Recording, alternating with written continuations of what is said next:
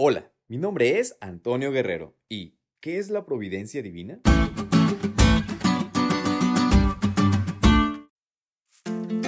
Quizá alguno de ustedes haya escuchado sobre este concepto, incluso hasta lo hayas leído en historias bíblicas o testimonios, pero quizá aún no te queda claro, así que en esta ocasión te lo explicaré brevemente.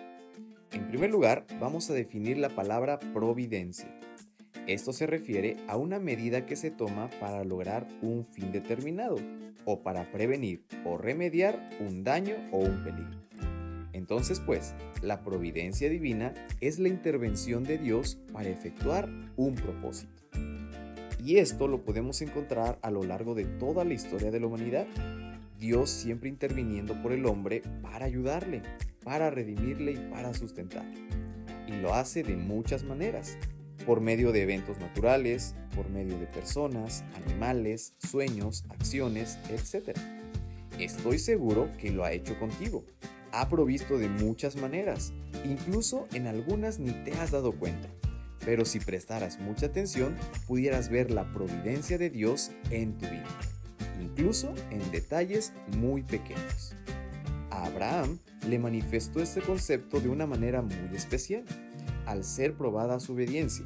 Estaba a punto de sacrificar a su hijo Isaac, y por su fe Dios le dio una gran demostración de su amor y providencia, por medio de un cordero para el sacrificio. Y no solo proveyó la sustitución del sacrificio, sino le dio la clave más clara en el plan de salvación. Entregaría a su hijo para sacrificio, para hacer provisión de redención a toda la humanidad.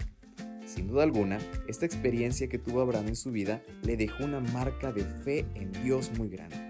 Y al estudiarlo, nosotros también podemos tomarlo. Amigos, yo sé que ustedes también han tenido experiencias de provisión divina en sus vidas.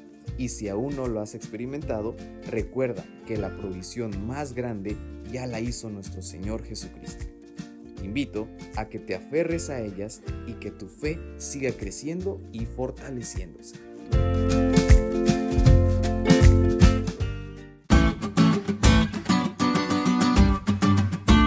Diste cuenta lo cool que estuvo la lección?